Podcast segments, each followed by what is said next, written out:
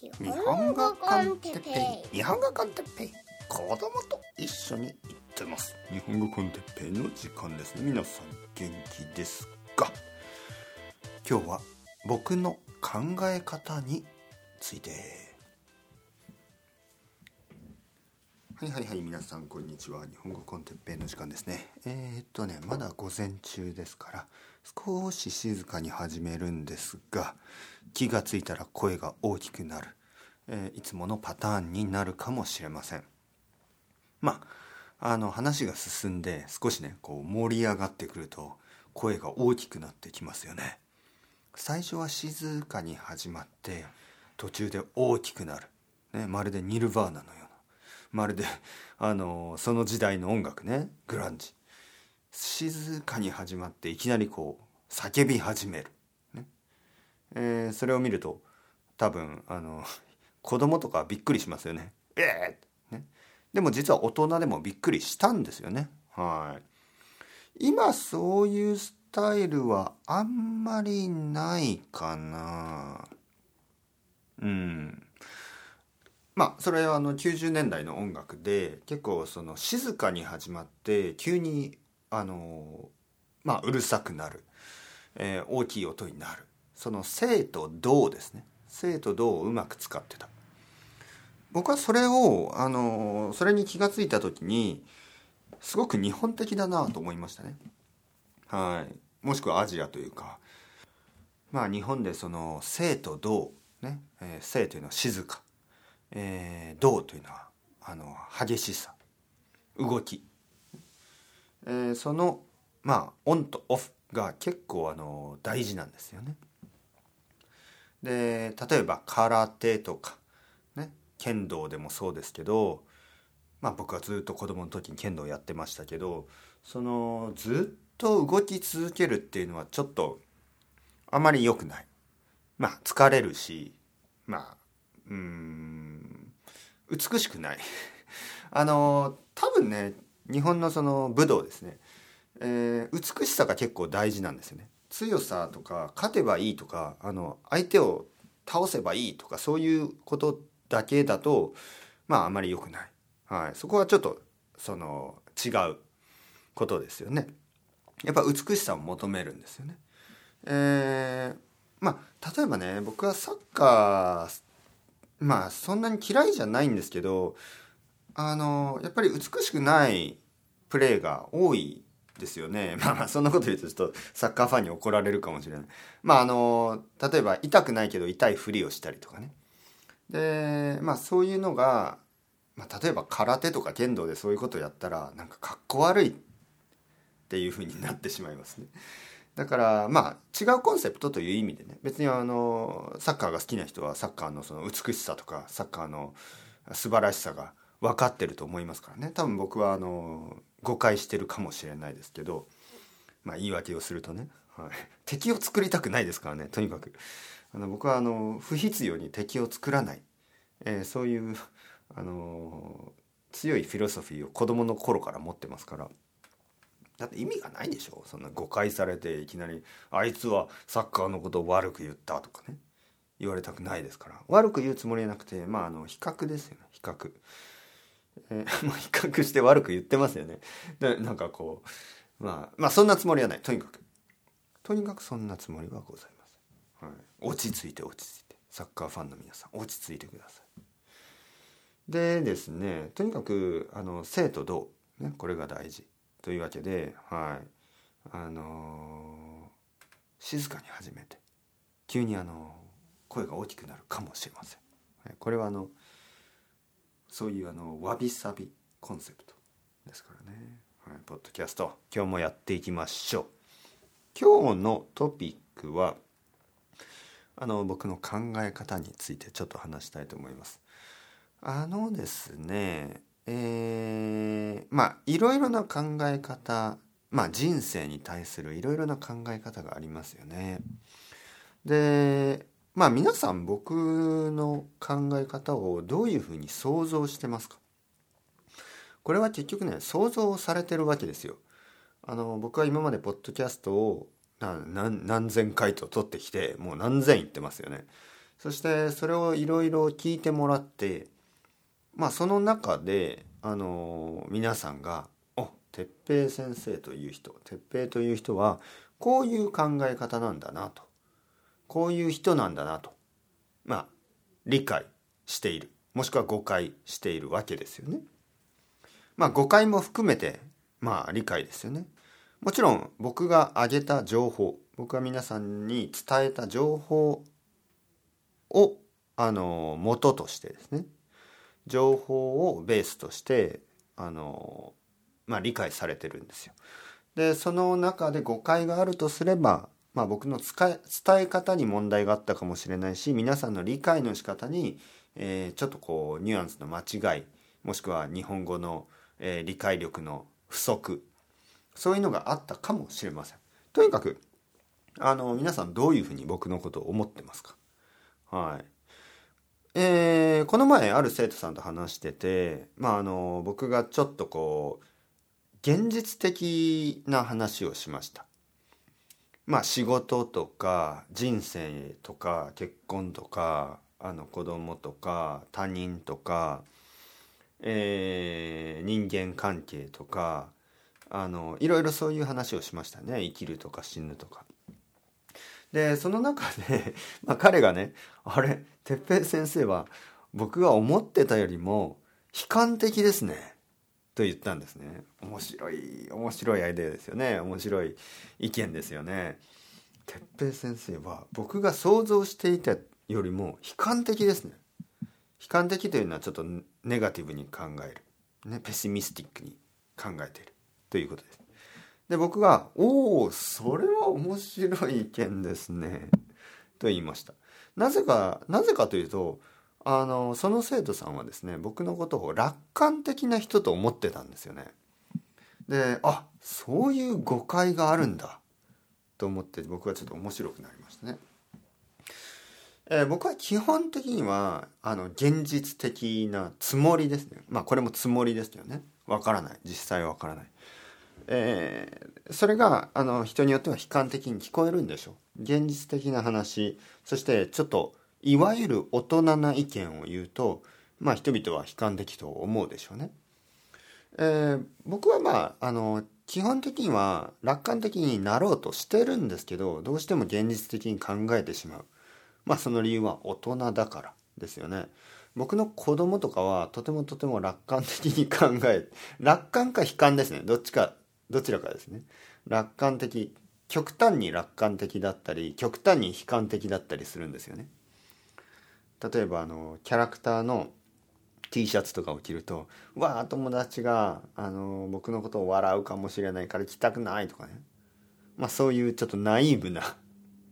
あの何か何かをしたらすごく悪いことが起こるような気がする、ね、そういう想像があります。でもそもそもあのそんなことは起こらない。ほとんどの子供たちは他の子供の T シャツとか見てないし、えー、まあ例えばももしそこで笑うやつがいたとしてもまあどうでもいいことですからね、はい、大体そいつもあのキャラクター T シャツ着てるわけだから。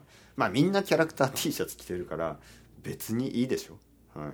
まあ、とにかく過剰に悲観になったり過剰に楽観的になったりね、えー、まあそういうそれが子供というものですよね。子供からティーンネイジャーにかけて。で大人になると少し安定するはずですよね。はい。少し安定するはずですね。はずというのがまあそうじゃない人も多いから。僕もたまにそうじゃない時がある。安定してない時がある。不安定になっている。まあでもそれはあの大人の場合はまあ日によりますよね。すごく感情が安定してる時とちょっと感情は不安定な時とあります。理由はいろいろありますね。理由はいろいろあのストレスが高い時とかあの疲れている時とかあの感情が不安定になりやすいですよね。ただそれをあのまあ頭でちゃんと理解できてる人が多いですよね。大人はね。まあそうじゃない大人も多いけど。例えば僕が疲れていてすごくこう例えばあのなんかいろいろなペーパーワークねあの税金とかの計算とかをやっている季節があるんですね。でそういう時にすごく疲れていてしかもなんかいろいろなことがあってすごく疲れている時にまあ奥さんや子供に何かこうちょっと面倒くさいお願いをされると「ああ!」っって言ってしまいます。もう疲れたよ面倒くさいって言ってしまう。けどまあ理由は分かってますよね。あ俺は疲れてるんだ。俺はストレスがあのかかっている。ね。まあちょっと休んだ方がいいかもしれない。まあそういうふうに気が付くことができますよね。大人だから。子供とかはその理由が理由を考えることができない、ね、自分を客観視して自分がなぜ怒っているのか。自分がなぜイライラしているのかを考えるというアイデアがないですね。考えるというそういうあのそれに気がつかないですね、えー、自分を見つめる、ね、自分の感情をなぜ僕は怒ってるんだとかあの実際考える子供はいないと思います。小説の中だとね小説の中のあの主人公とかね小説の中のあの小説とか漫画の中のキャラクターはそういうふうに考えますよね。俺はどうして怒っているんだ？じゃない。僕はどうして怒ってしまったんだ？あんなことをお母さんに言ってお母さんは今どう思ってるだろうとかね。そういうふうにあの言語化してあの客観的に論理的に考えられるんですけど小説とか漫画の中の子供は。現実の子供はまあそんなことは全然。まず言語化しないですからね。まず自分の感情を言語化することがない、ね、そして自分の感情を言語化して自分に言い聞かせることがない、はい、でやっぱり感情というのは言語化することが大切です。そして自分に聞かせる自分で考えるもしくは人人に伝える。ね。えー、最近のポッドキャストでいつも言ってますね。感情を言語化して。そして人と共有する、えー、理解してもらう。もしそこに誤解があればもう一度説明する。それでも誤解があればもう一度説明する。もし誰かが疲れてしまって、えー、自分を、あの理解しようとそういう元気がなくなってしまえばまああの違う意見を持っている人を理解しようとすることはちょっと疲れますよねもちろん。だからあの人々が諦めてしまうかもしれない、ね、例えば自分のことを理解する努力を放棄してしまうかもしれない。ああもう私はあなたと話したくない。今日はもう疲れたもう寝ます、まあそういうふうになった場合あのまあ大丈夫ですまた次の機会ね機会があればあのまた努力をするだけです。おお昨日話し話したかった話の続きをしようとか次の日の朝とかにやられるとちょっと疲れますからもうずっと痛くないですよね。そういうオブセッションは持たずにまあ次の機会があればっていうことです。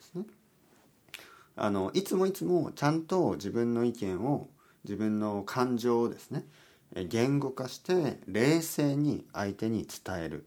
もし理解してもらえればありがとうと言ってもし誤解されているようだったらあもう一度説明します。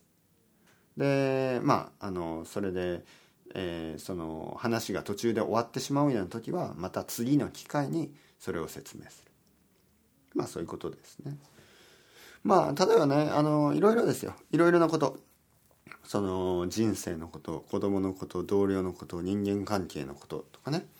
えー、僕はいつも言いますね。人間は基本的に一人です。そういうことを言うと「わあ先生は悲観的」でも悲観的じゃないんですよね。これは現実的にまずあの生まれた時点であのもう一人ですから。一人の人間一人のインディビジュアル一人の個人として生きてるわけです。もちろん生まれた時にあの家族は助けてくれるでしょう。僕の場合はお父さんお母さんお姉さんもいたしまあ今でもいますけどね。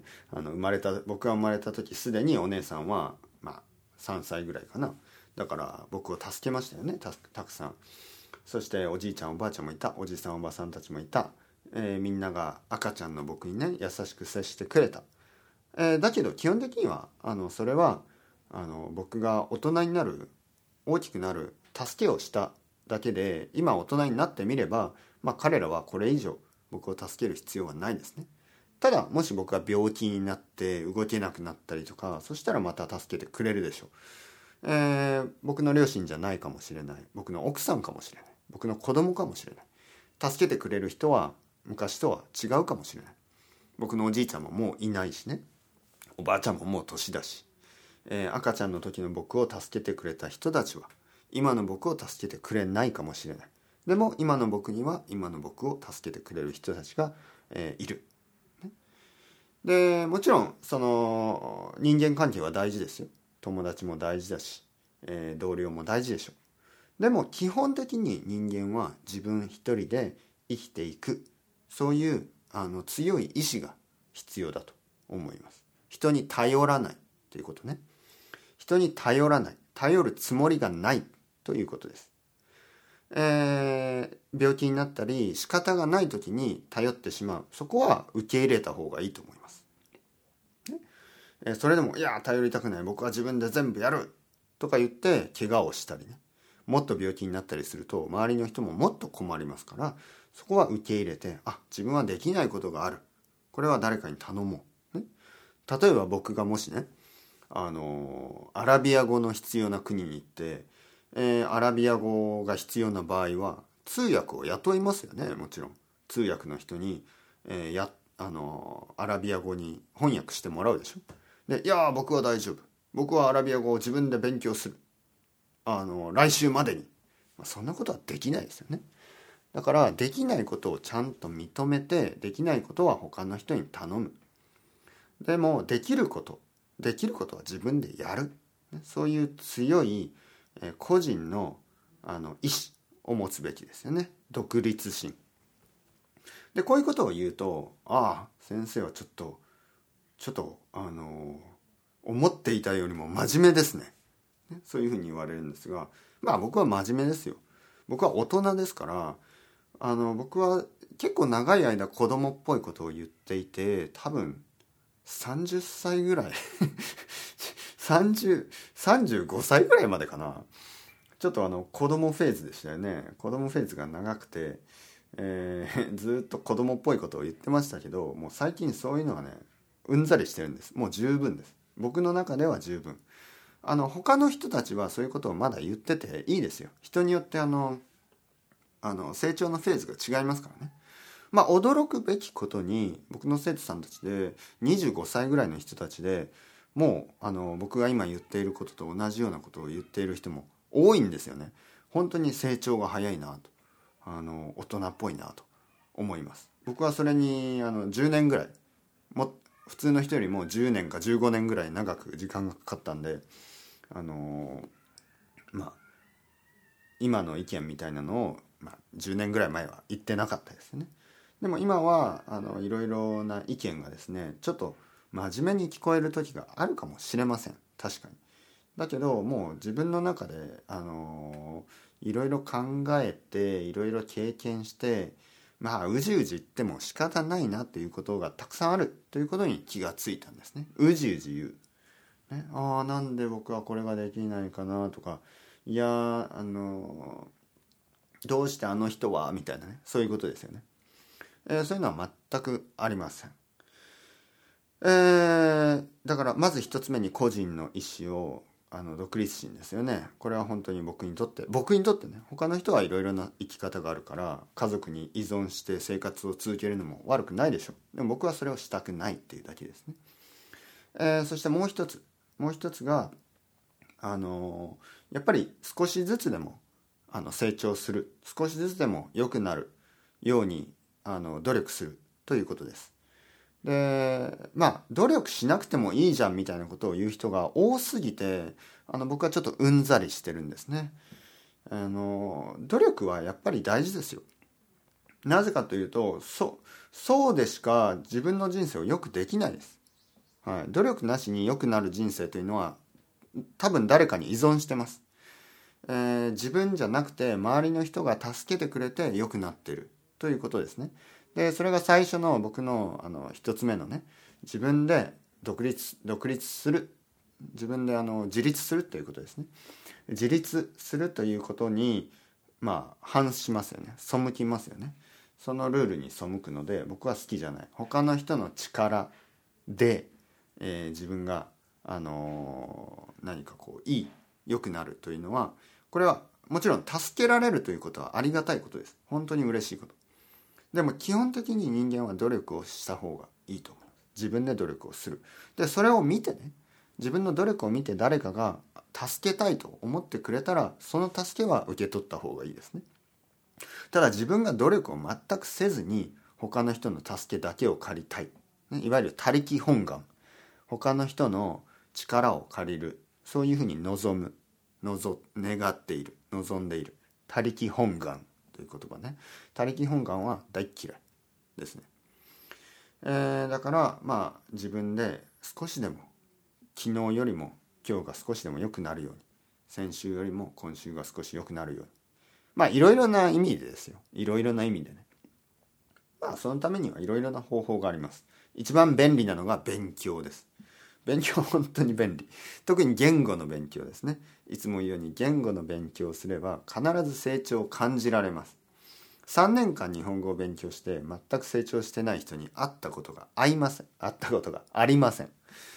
えー、1ヶ月ぐらいだとちょっと成長は見えないですよね。でも3年ぐらい経てば必ず見えます。まあ実は1年ぐらいで十分見えるんですけど1年の成長特にインターメディエートの1年はちょっとあの成長が見づらい見えづらいことがある。僕の奥さんもそういうフェーズが長かったですね。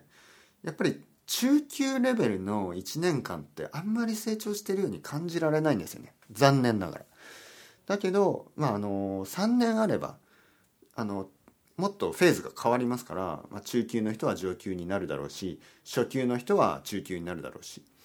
えー、それぐらいフェーズが変わるとまああの確実に自分で実感できますね。あ僕の日本語は良くなった。あ僕の髪は伸びた。僕のひげは伸びた、ね、僕のひげね今ちょっとインターメディエートっぽいあの中級っぽい長さですからはっきり言って3日前と今とあんまり変わってるように見えないですけどまあ例えばまあ1ヶ月。1ヶ月ひげを剃らなかったら確実に伸びてますよね。あれ？ひげ伸びてる？自分でも分かりますからあの他の人から見たらうわひげ伸びたね。そんな感じなんであのまあちょっと長くね考えて長い目で考えて、えー、3年ぐらい頑張ればあの本当に気持ちよくなると思います。わあ僕は成長した。そう成長を感じ続けること。これが大事ですね。運動の成長は残念ながらまあ年を取りすぎると感じられなくなるかもしれないです。60歳ぐらいになると50歳の時よりも体力がなくなってる、ね、あの悪くなっている。自分の体が弱くなっていると実感することが多いかもしれません。ただですねそういう場合はやっぱり他のことですね。まあその肉体の場合はどんどんどんどんあの成長してまあ80歳の時が20歳の時よりも速く走れるなんてそんなことは、まあ、基本的にはありえないありえないでしょ。えー、だけど他のことですよね。他のこと。えー、例えばどこかで聞きましたがあのボキャブラリーの数ね。まあ急に思い出す思い出したりすることはできないとしてもあの語彙の数は年を取れば取るほど増えていくらしいです。まあ、確かにそうですよね。僕のおじいちゃんは僕の僕よりももっともっとあの語彙があったし、えー、僕のお父さんよりも語彙がありましたよね。もちろんなんかちょっと話話す時に急に出てこないですよね、えー、だけどあのストックはたくさんあったと思いますね、えー、あとはなんかこう物語を作る力その冷静に、えー、物語を組み立てる力みたいなのは年を取った方がいいらしいです。まあもちろんねそのアルツハイマーとかそういう状況になったら全然違いますよ。だけど例えば60歳の人の方が、まあ、40歳の人よりもあの良くなることっていうのがたくさんあるっていうことをあのどこかで読みました。まあ、だから成長し続けるこれも大事ですね。えー、そしてあのやっぱり悲観的なのは良くないと思いますよ。僕も良くないと思うけどあのただ単に意味もなくねあの根拠もなく楽観的で居続けるのはちょっと子供っぽいですね。なんかあの何もしなくても何か良くなろうなるだろうと。何もしなくてもあの未来は良くなるだろうと考えるのはちょっと大人としては無責任な気がしますね。必ずやっぱり根拠がないとこ例えば毎日勉強すれば1年後には日本語をもっと上手くなりますよ。僕は言ってますね。ただこの毎日勉強すればというこのコンディションこれが大事ですからね。例えば何もしなくても日本に住めば日本語が上手くなる。これはやっぱり僕にとってはちょっと子供っぽいアイデアだなと思います。根拠がないでしょ、えー、どうして砂糖を入れてないコーヒーが甘くなりますか、ね、砂糖を入れたら甘くなりますよね。勉強するから上手くなりますよね。だからこの根拠ね、どうどういう理由でそれが起こりますか、ね、そこをちゃんと説明できないとやっぱりあの論理としては弱いですよね。弱いというかもうあのロジックないですよね。そこには、えー、僕は子供と話す時にねいつもこういうふうに言います、ね、砂糖入れてないのになんで甘くなるんだよ、ね、魔法でもあるのか？って言うと子供はねうん。魔法はないけどなるみたいなああまたわけわかんないこと言ってるえー、訳がわからないことを言わないっていうことですね。訳がわからないことを言うんだったら冗談として言えばいいです。そう。冗談と、えー、冗談じゃないことの区別ができている。これもあの大事ですよね。冗談で言うんだったらあの何を言ってもいいです。フィクションであれば何を言ってもいい。ただ現実ねあのほまあ本当の話として言うんだったらそこにあのフィクションみたいなものが混ざってたらダメでしょ。フィクションとノンフィクションをはっきりと分けられないといけません。そうじゃないとフェイクニュースとかやっぱり信じてしまう人間になってしまいますからね、えー、フェイクニュースがコメディだったらいいですよ。スタンドアップコメディであのフェイクニュースみたいなことを言う人がいますよね。昔から。でそれはコメディだからみんな分かってるでしょ。はい昨日はあの道を歩いてたらあの背中から羽が生えてきてあのちょっと空を飛んでみたんですよ。ね、それをスタンドアップコメディで言えば全然問題ないですよね。みんな笑ってますよね。嘘だから。だけどそれを本気でねそういうことを本気で言ってたらやばいでしょ？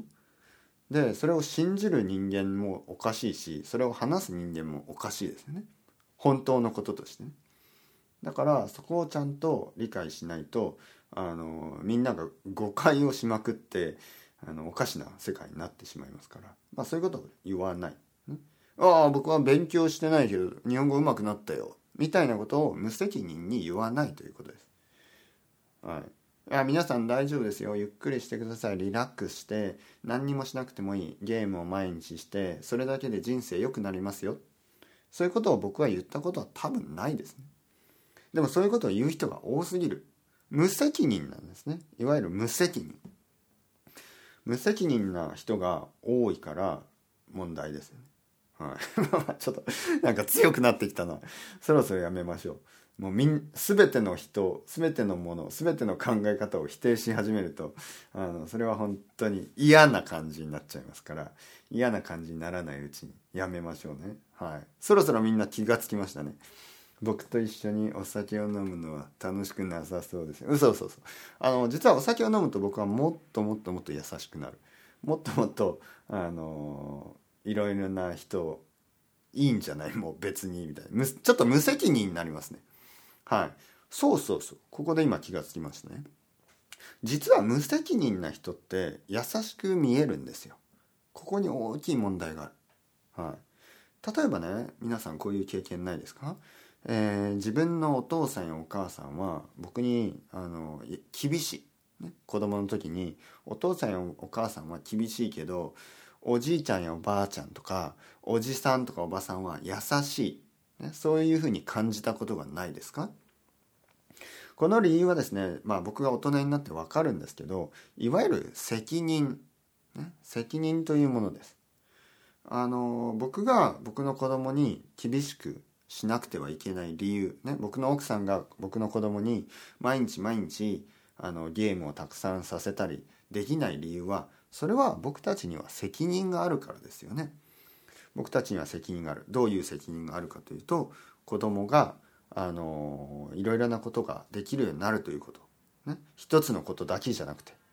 僕は僕たちが言ってるのがゲームが悪いとかえ漫画が悪いとかそんなことを言ってるわけではなくやっぱりゲームや漫画やテレビや、ね、アニメが楽しすぎて僕の子供はあのそれ以外のことがあの全然それ以外それ以外のことをする時間がなくなりますよね。だからまあ例えばあのゲームをする時は15分とか漫画を見る時はえ漫画じゃない漫画はね実はあんまりリミットがないんですけどえっ、とアニメを見る時はあの1時間とか。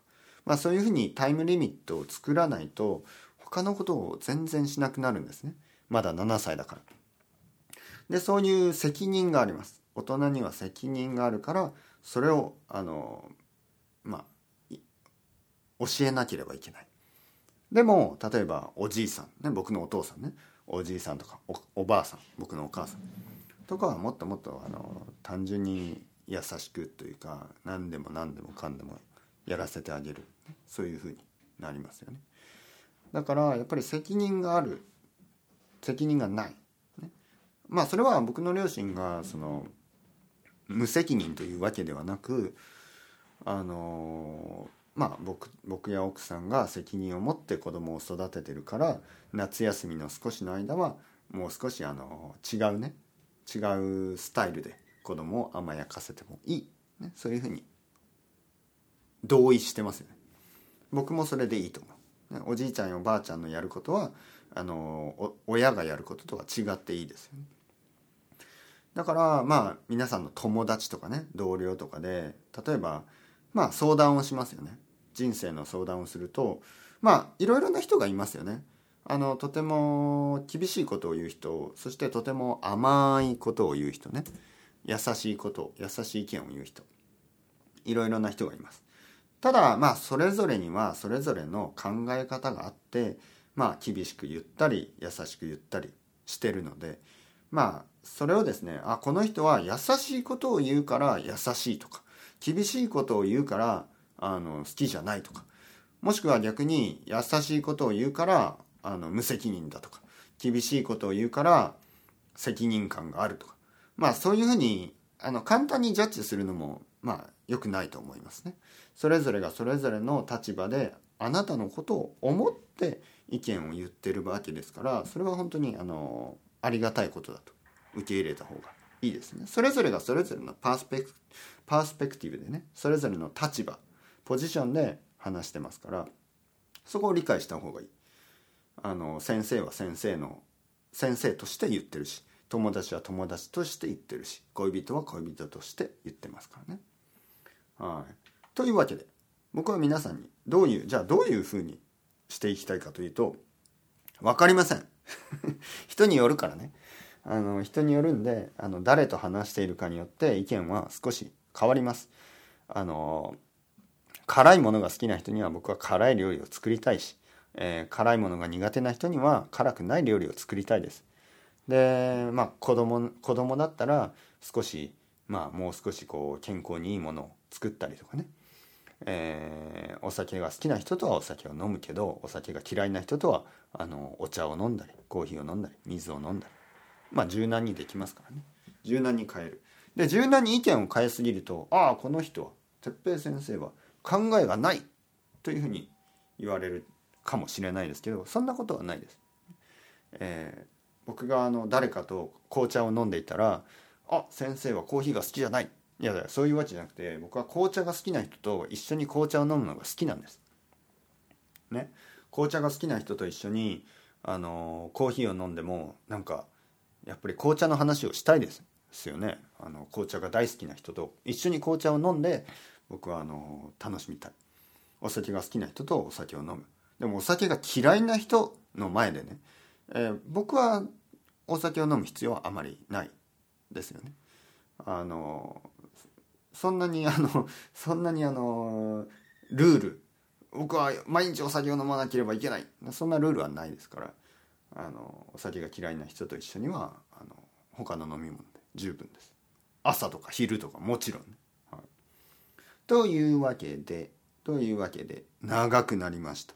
実はね今日長く話したかった。あのたまにねやっぱりこう長く話さないと組み立てられないトピックがありますよね。今日今日みたいなトピックはちょっと長く話す必要がありました。長すぎる。どうですか？良かったですね、はい、たまには長い映画見たくなるでしょ？僕が2022年一つの映画だけ見ました。一つだけね。ドライブ・マイ・カー。とても長い映画です。日本の映画です。でもよかったら見てみてください。というわけでそれでは hasta luego。またねまたねまたね。